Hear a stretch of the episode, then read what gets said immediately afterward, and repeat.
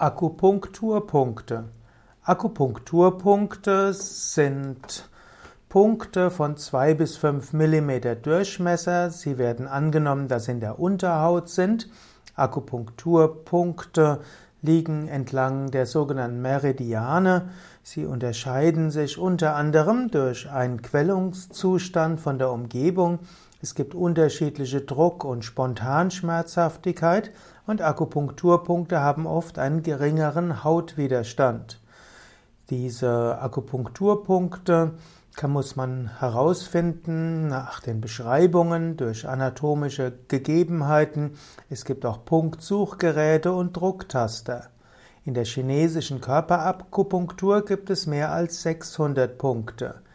Die koreanische Konstitutionsakupunktur kennt 60 Transportpunkte und sie gilt deshalb als leichter erlernbar. Akupunkturpunkte haben Ähnlichkeiten mit den sogenannten Marma-Punkten der Ayurveda-Medizin. Dort gibt es einen indischen Arzt Sushruta und der hat die verschiedenen 108 Marma-Punkte beschrieben. Ah, Sushruta war ein großer ayurvedischer Chirurg und er hat festgestellt, dass es 108 sensible Punkte gibt und das sind eben die 108 Marma-Punkte. Im Ayurveda werden die Marma-Punkte bezeichnet auch als Kreuzpunkte von Nadis, von Energiekanäle. Und es das heißt, wenn die Marmas äh, blockiert sind, dann gibt es Stauungen und Stress und Spannungen im Nadi-System oder auch umgekehrt.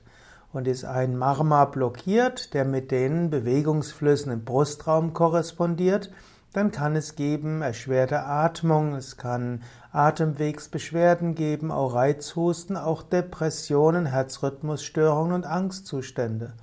Und so können durch die Behandlung von Marma-Punkten verschiedene Erkrankungen behandelt werden.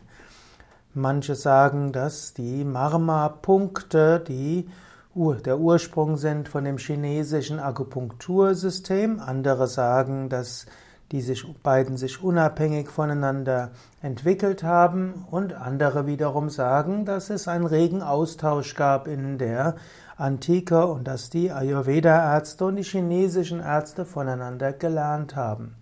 So gibt es also Akupunkturpunkte mit großer Ähnlichkeit mit den Marma-Punkten und es geht darum, dass man die Energien fließen lässt und wenn die Fließenergien fließen können, dann kann auch wieder das, der Körper sich selbst heilen.